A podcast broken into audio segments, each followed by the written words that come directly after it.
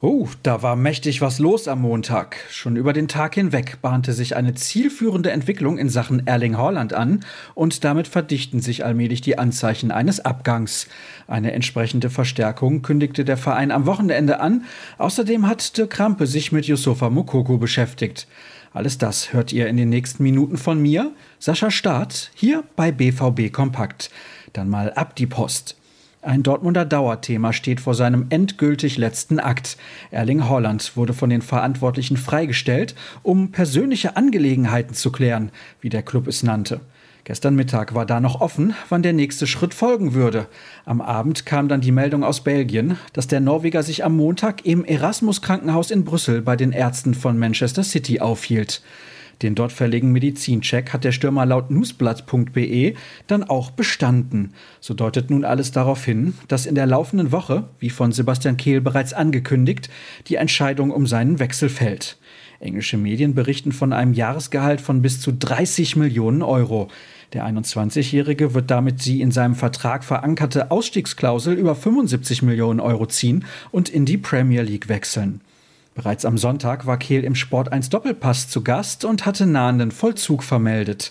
Aber nicht nur bei seinem aktuellen Stürmer, sondern auch in Bezug auf die Entscheidung bei noch Salzburger Karim Adeyemi.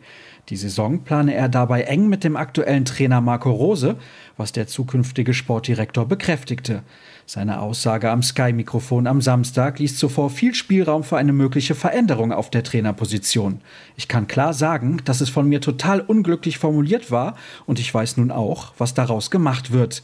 Ich kann auch klar sagen, dass ich mit Marco die Saison plane, dass wir im Moment in der Vorbereitung alles gemeinsam besprechen, berichtete Kehl in der Sendung. Zugleich kündigte er außerdem an, Ausschau nach einem neuen Stürmer als Holland-Ersatz zu halten, der vor allem Tempo, aber auch Körperlichkeit mitbringen muss. Apropos Stürmer. Ausführlich hat sich der Kollege de Krampe mit Yusufa Mokoku und dessen Situation beschäftigt. Neben einem Meinungsstück ist auch eine Betrachtung des aktuell eher mauen Verhältnisses zwischen Club und Spieler dabei rumgekommen. Der 17-Jährige klagt über zu wenig Einsatzzeit und bisherige Verhandlungen über seinen bis Sommer 2023 laufenden Vertrag liefen ins Leere. Etwas, was ich euch dringend als Leseempfehlung mit auf den Weg gebe. Dann habe ich fast zum Abschluss noch ein paar Worte zu einer Gala vom gestrigen Abend für euch. Zum ersten Mal seit zwei Jahren fand die Wahl zu Dortmunds Sportland des Jahres endlich wieder im gewohnten Umfang statt. Dabei wurden die Handballerinnen als Team des Jahres ausgezeichnet und landeten deutlich vor dem Ruderachter. In der Einzelkategorie belegte Kapitänin Alina Greisels den zweiten Platz.